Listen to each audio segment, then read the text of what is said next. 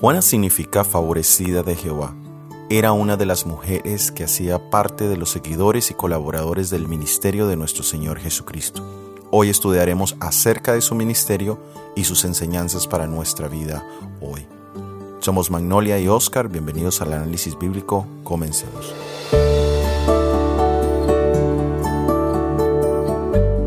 Leamos en el libro de Lucas capítulo 8 versículos 1 al 3. Y aconteció después que Jesús iba por todas las ciudades y aldeas predicando y anunciando el Evangelio del reino de Dios, y los doce con él, y algunas mujeres que habían sido sanadas de espíritus malos y de enfermedades. María, que se llamaba Magdalena, de la que habían salido siete demonios. Juana, mujer de Chuza, intendente de Herodes. Y Susana y otras muchas que le servían de sus bienes. Durante el ministerio de Jesús, en su predicación y servicio, tenía un grupo de personas que le acompañaban. Entre ellos encontramos a los doce apóstoles y a algunas mujeres, de las cuales no tenemos todos sus nombres, solo tenemos de algunas de ellas. Lo que sí nos dice la palabra de Dios es el hecho de que algunas de ellas habían sido sanadas de problemas físicos y espirituales. Muchas veces estos dos puntos van unidos.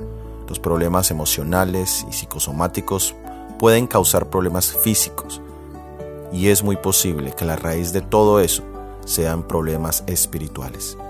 Todos nosotros necesitamos tener una liberación espiritual. Todos necesitamos romper las cadenas que el enemigo ha puesto sobre nuestras vidas. Hay tres áreas especiales que abren las puertas a problemas espirituales. El primero es el espiritismo en todas sus formas. El segundo son las prácticas sexuales pecaminosas. Y el tercero son herencias espirituales. Estas mujeres, que habían encontrado sanidad y libertad en Jesús, ahora le servían por amor y por agradecimiento. El amor y la gratitud son los mejores motivantes para una vida de servicio. El registro bíblico nos menciona a María Magdalena, de quien estudiaremos en un próximo análisis bíblico, y nos da el nombre de Juana, la esposa de Chuza, administrador de Herodes. De Juana se nos dice que tenía medios económicos con los cuales apoyaba el ministerio de Jesús. Leamos en la primera epístola de Pedro capítulo 4 versículo 10. Cada uno según el don que ha recibido, ministrelo a los otros, como buenos administradores de la multiforme gracia de Dios. Todos tenemos diferentes dones y talentos, ya sean naturales o adquiridos. Todo esto de acuerdo a nuestras capacidades y a la liberalidad del Espíritu Santo. Vamos a mencionar algunos de los talentos que son generales, que todos tenemos. El primero, el intelecto. Es un talento increíble, que cuanto es colocado bajo la influencia del Espíritu de Dios y se cultiva puede ser de gran bendición. Segundo, el habla. Con este dialogamos, convencemos, persuadimos. Con este también oramos y alabamos a Dios. Cuán importante es entonces que se eduque de tal manera que sea lo más eficaz posible para el bien. Tercero, la influencia. Todos nosotros estamos rodeados de una atmósfera propia, de una atmósfera que puede estar cargada de poder vivificante de la fe, fuerza moral, esperanza, amor, o puede ser una influencia pesada y fría, llena de descontento y egoísmo, o tal vez una influencia envenenada por el pecado. Todas las personas con las cuales nos relacionamos quedan, consciente o inconscientemente, afectadas por la atmósfera que nos rodea. Cuarto, el tiempo. Este es de un valor infinito, pero desafortunadamente es desaprovechado de una manera terrible. Durante estos días de pandemia se escucha mucho de todo lo que se ha perdido, pero poco de la cantidad de tiempo que se puso en nuestras manos. Muchos aprovecharon para leer, para estudiar, para aprender nuevos idiomas, pero también muchos solo lo utilizaron para pasar el tiempo en entretenimiento secular. Quinto, la salud. Esta es una bendición cuyo valor pocos aprecian. No obstante, de ella depende mayormente la eficacia de nuestras facultades mentales y físicas. Cuando se es joven no se valora mucho la salud, pero cuando ésta empieza a faltar, sí que empezamos a ver su gran importancia. Sexto, el dinero. Dios también ha confiado recursos a los hombres. Él nos da el poder de obtener esos recursos. El dinero tiene gran valor porque puede hacer mucho bien.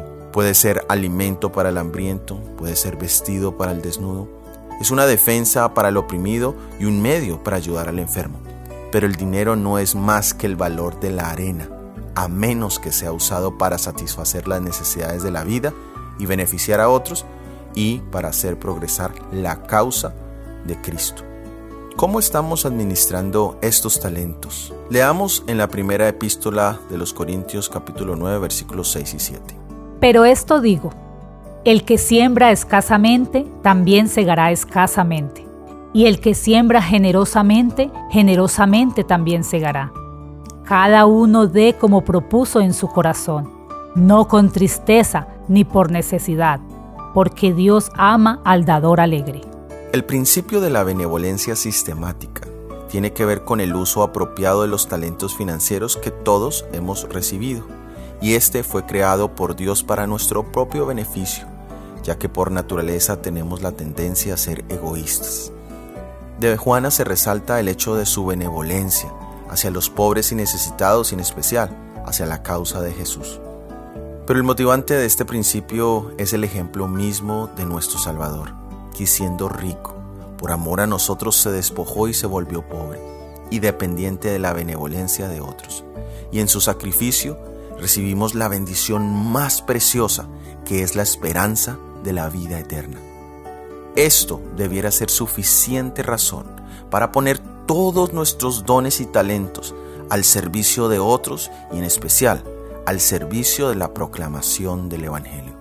Cuando las acciones y la motivación son los correctos, entonces es de gran bendición todo lo que hacemos. De nada sirve saber lo que debemos hacer si no lo hacemos de la manera correcta. Dios ama a los que sirven, a los que dan, a los que ayudan, no por obligación, no por necesidad, no por un deseo egoísta de obtener algo a cambio, sino que lo hacen por amor y con alegría. Leamos en el libro de Hechos capítulo 20 versículo 35. En todo os he enseñado que trabajando así se debe ayudar a los necesitados y recordar las palabras del Señor Jesús. Es más dichoso dar que recibir. Quiera Dios regalarnos ese gozo de la salvación y esa dicha de dar de la abundancia que Dios ya nos ha dado. Que Dios nos bendiga. Gracias por haber escuchado nuestro episodio del análisis bíblico para esta semana. La próxima semana estudiaremos la sirofenicia y la fe de los santos. Si ha sido de bendición y quieres ayudarnos a la proclamación de este mensaje, por favor compártelo. Déjanos tus comentarios, opiniones en cualquiera de las plataformas donde nos escuchas. Y todo ha sido producido por el Ministerio 147. Que Dios te bendiga. Amén.